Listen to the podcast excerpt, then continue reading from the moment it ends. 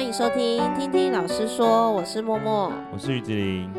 呃，这个月底又到了我们的老师选读的第二本书的时间。那今天的话呢，我们配合上个月我们的选书是欧阳立中老师的《人生有限，你要玩出无限》这本书呢，我们希望呢是可以让阅读的人可以先用来建立心法。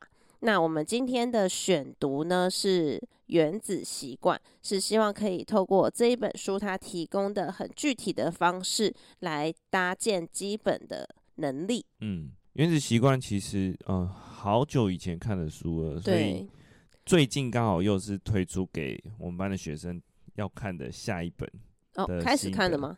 呃，应该说心得是。这礼拜应该要交，我觉得他们应该是故意的，总有很多的理由，故意的遗忘。刚考完试很忙，对，假装老师不知道。对，他们真的很常会假装老师不知道，哎，对，假装老师都没有在乎这件事情，这样子。对，如果是对熟一点的班，我就会说，你们当我傻子吗？我觉得《原子习惯》这本书就是它比较呃，因为很多很多的 YouTuber 其实已经介绍过它了，对，它就是让你踏出第一步很比较容易一点，然后教你怎么去开启你新的生活模式吧，嗯、就是把这个好习惯融入到你未来的生活，嗯嗯，对，因为你已经建立习惯，等你要再放弃它，其实就会变得比较困难。对对，这是原子习惯的宗旨吧？他是希望把所有的东西都变成你日常生活的一部分，对，然后借由这些日常生活去累积你的实力，这样子。嗯，简单来说是这样了。对对，因为那那其实，在习惯的部分，大部分的 YouTuber 都讲的蛮清楚了，他们就提的很细节了。那我觉得我们就不要再针对到这一块，而是针对在他其实有一些观念是可以特别把它拉出来讲的。对，像是我觉得他们针对于脚踏车职业选手这一块，他其实讲到一个重点，就是职业跟业余最大的差别点就在于他们平常练习的方式跟细节。对，这是比较可以提出来的，因为因为我们通常都以为以为我们很喜欢打就有资格成为职业，但其实那一段路还蛮大的一个差距。对，真的，甚至。就拿我们的甲级跟乙级，就是像我们的呃体育班，他们就有分甲乙组了。嗯嗯，甲组跟乙组其实就是又一段又一段的差距。嗯嗯，那我们其实最近又看到一个一本书，就是刻意练习。他说，大家都误以为哦，天赋这件事情是你出生来与生俱得的，但其实你怎么可能出生娃娃的时候，你就可以会那么多东西？对，他就说像是绝对音感，嗯，这件事情其实它不是天生的。哦，绝对音感不是天生的吗？不是天生的，我真的蛮意外的，是基因哎，不是，他说其实是两到六岁之间，嗯，让家长去培训孩子们听乐谱。他说其实 所有的孩子都有他的时间点，嗯，就是他，比如说可能在像球类运动来说好了。大部分的体育老师都会希望他们在国小去建立他们的动作，因为动作对也是对动作对了，就会造成你的训练更容易。嗯嗯，就差距蛮大的。所以像是我觉得在那本书，我就蛮意外说，哦，我以我也以为绝对音感是一个对与生俱得的，因为我女儿就有绝对音感。那我一直以为是因为他爸爸就是音乐老师，不是。我听我看到那本书的时候就哦。原来如此，那其实也可以融入到原子习惯。说，其实你想要得到这个天赋，嗯，而也是对所有家长讲，你要你想要让你的孩子得到这个天赋，你必须在对的时间点培训他，哦，让他形成他生活中的一个习惯。哦，对，我觉得这点上也蛮酷的，欸、好有趣哦，对，很有趣。你说绝对应该是二到六岁，二到六岁，让他们一直去听跟认识乐谱。哦，对，让他们去了解说，哦，原来这个音是这个意思。嗯嗯。所以像我们现在再去听，你根本赔赔不起来，我们已经错 过了。对。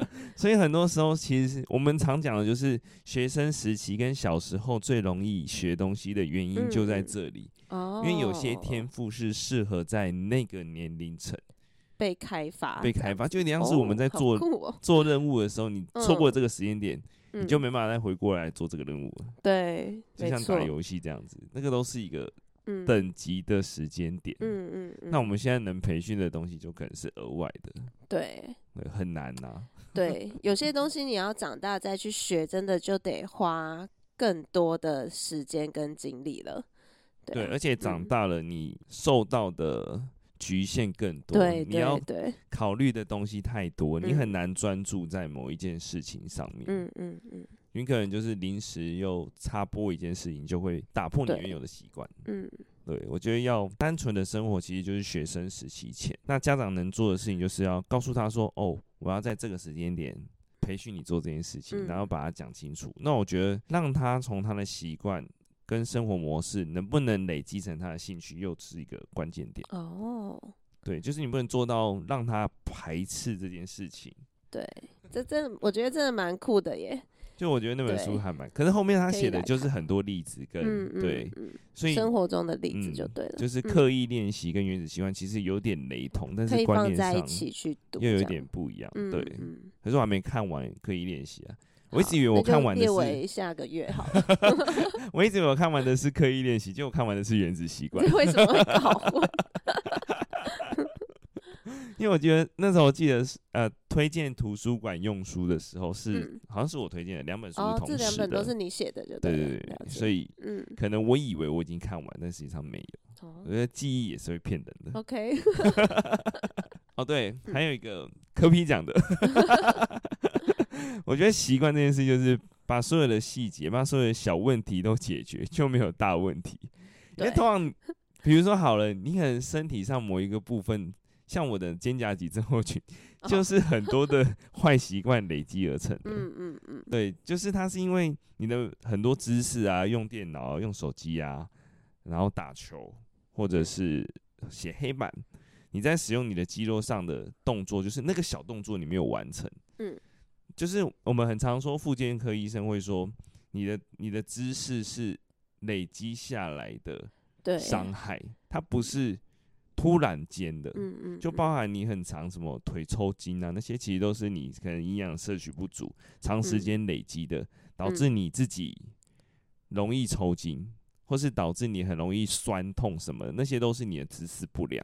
但你的姿势不良不是一天造成的，对。所以我觉得原子习惯也可以运运用在你很常伤痛的部分。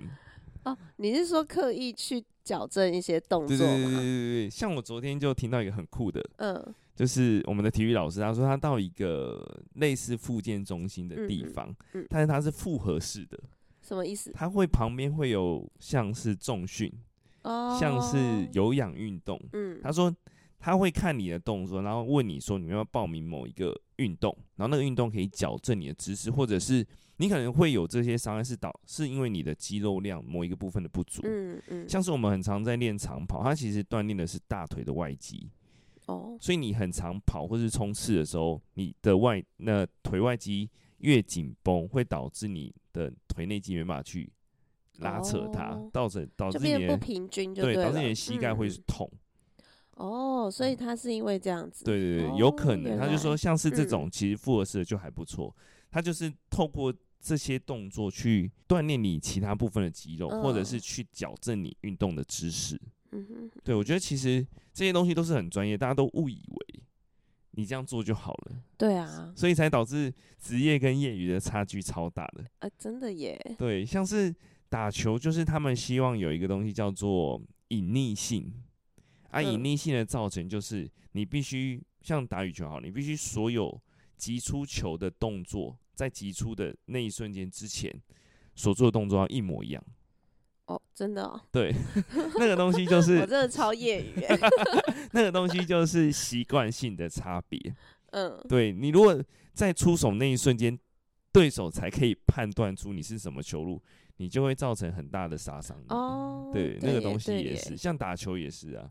假动作的来源就是来自于你的动作一致性。嗯哼，对，他以为你要哦，就会让别人误以为误判就对了，对，会误判，大家都会直觉性的想说你这个动作接下来是什么，对，但是万一你这个动作接下来做出来的结果会有四五种，嗯，那个东西就是假动作，哦，对，所以那个东西就是你的习惯问题啊，对耶，你如果习惯，对你如果踩出去的那一步，你习惯性的就是我要投篮的时候会有一个动作，就会被发现。嗯，尤其是职业选手，他们在教练在做战术设计的时候，他其实就会很明显的针对你这个动作。嗯，所以你会发现很多选手在打出球的那一瞬间的时候，那他的对手已经先在那边等你了，就已经知道了。对对对，所以那个东西就是战术。嗯嗯嗯，有哎、欸，那时候就是呃奥运的时候嘛，大家不是都很疯那个小戴嘛？对。那时候在看的时候，我就有想说，哎、欸，为什么对手都知道要在哪边等他？OK，好，这样我大概知道。但其实他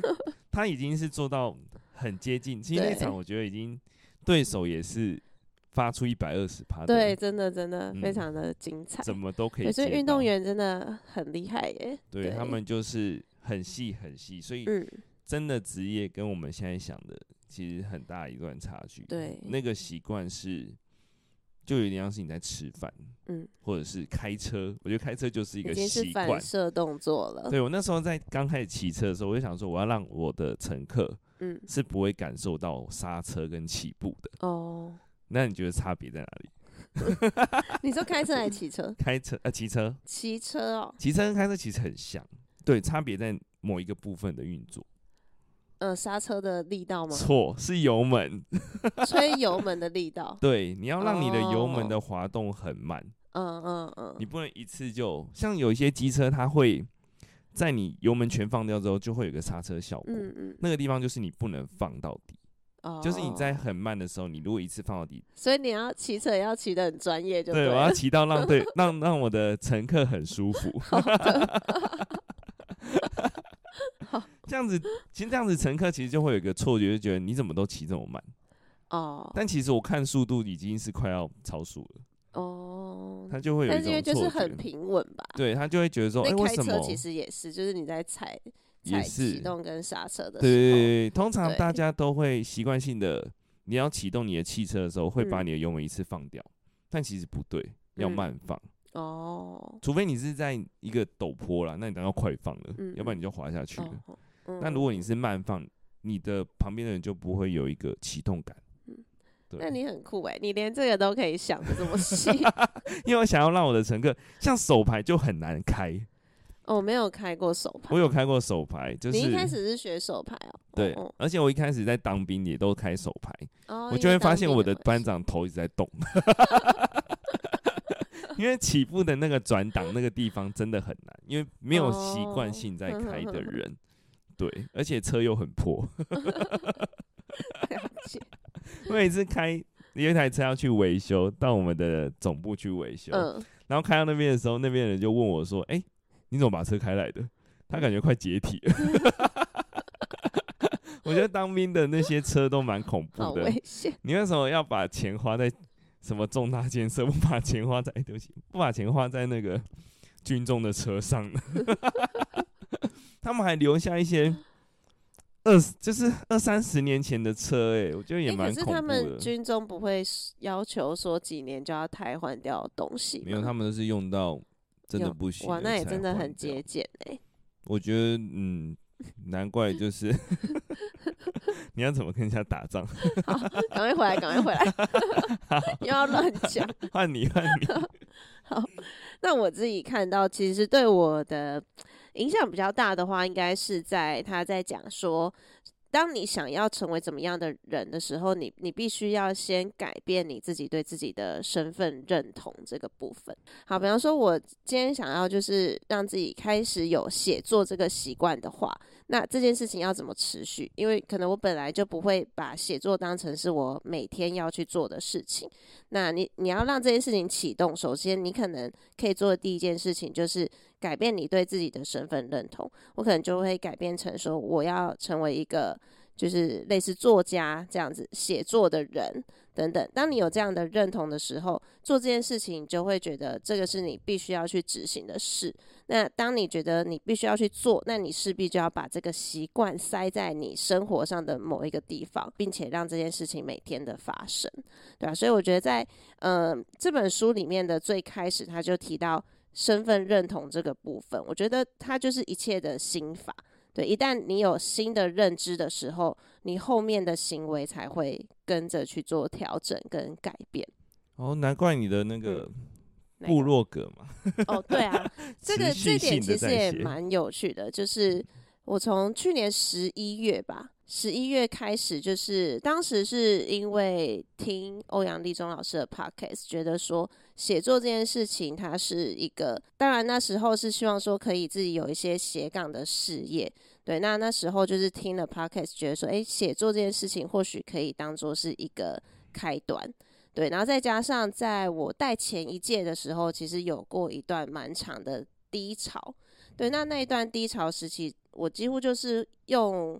写文字的方式来抒发，但那文字大概都是一些比较负面的。但是当时我就有发现说，诶、欸，用文字好像可以宣泄掉一些内在不舒服的部分。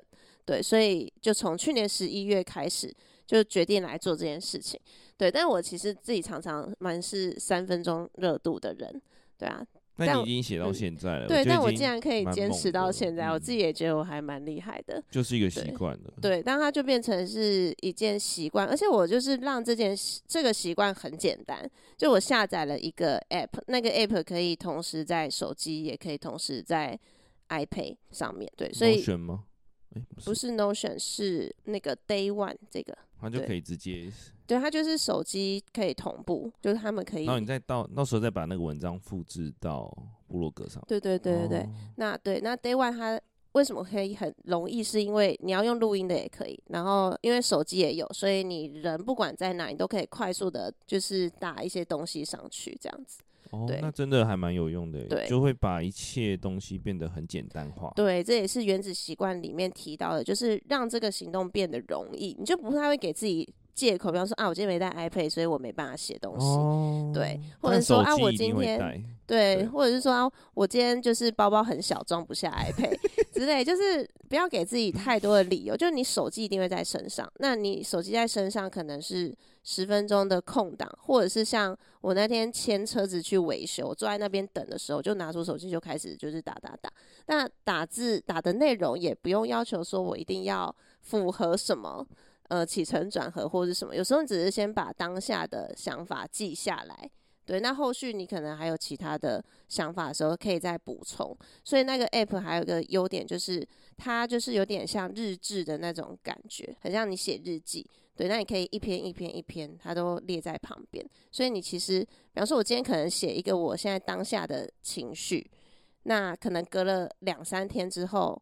又有类似的情绪的时候，我就再打开那个，我就再继续做补充。那可能补充个两三次，哎、欸，一篇文章就可以完成。这样哦，对对对。所以它不是一个一次完成性的文章、欸，哎，它是一个嗯小小东西累积成的文章。对啊，它就会长得像这样，它就是日志，而且它这个日志上面它还有日历，可以让你自己看到你一个月到。你真的还蛮满的、欸，好猛哦、喔。对啊，对。但我不会，我不会到每一篇就是 都 po 到部落格上面，因为。有些可能都只是当下的一些小记录而已，嗯、对，像像这个就是不太完整的，就是还没。但之后就会把它补齐，对，就是会形成下一篇文章。对对对，好酷哦，都没，对，所以其实就是像原子习惯它的第三点啊，在书里面的第三个法则说的，就是让你的这件行动它是可以很容易去重复实行的。而且是你可以短时间可以做完的，嗯、可能只是打几句话或是一段心情也可以。五分钟内的完成的事情，嗯、大家就觉得没什么。对，但是一旦你想要打一篇文章，想要用到一个小时，就会有拖延症。对，没错，没错，你就会觉得啊，我现在没有想法，我现在不想做，我先玩一下好了，然后就就就过了，对，就是我啦。真的，对啊，嗯，我觉得还蛮蛮差蛮多的。如果有一个 app，嗯，因为手机大家都会用，那你与其把时间花在 IG 啊、D 卡、嗯、FB，倒不如把时间拿来打字这样子。嗯嗯，可以当，也可以当做记录一些你的心情啊，或是当天发生有趣的事情。那其实还有就是，一旦你开始做这件事情，就像刚刚于老师说的，突然没有做，你会觉得怪怪的。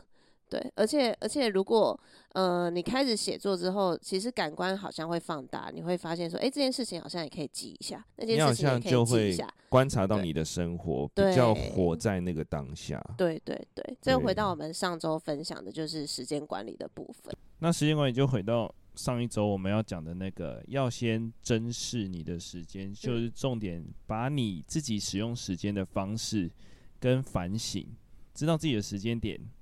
该做什么事情，然后让这个时间变得有记忆性。嗯，对，就是回归到我们上个礼拜所讲的所有的重点，你一定要很珍视它，你就会规划好时间，就不会浪费掉，也不会觉得自己好像一事无成，也可以节省掉可能成瘾上的部分。对，到时候我们就可以讲成瘾。嗯，这是我们下一节的主题。对，好，那总结一下，我们今天针对《原子习惯》这一本书，我们看到了几个比较。呃，特别跟我们自己特别有感受的点哦，第一个就是决定你成功与失败不是目标，而是系统。这也是我觉得在这本书里面很有感的一句话。对，就是目标虽然定得很远大，但是针对你的目标，你没有往回推去建立一个习惯系统的话，那你的目标其实它就只是一个目标而已。就会变成梦想吧？对，你就没办法达成，然后你再觉得，哎、欸，追求梦想好困难，这样遥不可及。对。然后第二个就是像刚分享的那个 app，它其实也是从生活里去做一个小小的微调，但是这个微调一旦一旦真的定型在你的生活当中的时候，它久而久之，它是会对你的人生带来长远的影响的。不管是在小字写作、大字，可能真的有什么比较重要的目标。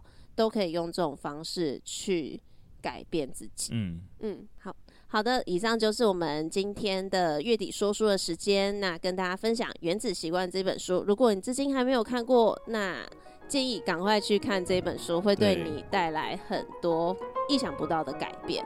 嗯，那如果你喜欢我们的节目，也欢迎点击节目资讯栏有我们的 IG 还有 FB，另外也可以分享给你亲朋好友，然后再给我们五星好评哦。那我们就下次见，拜拜。拜拜。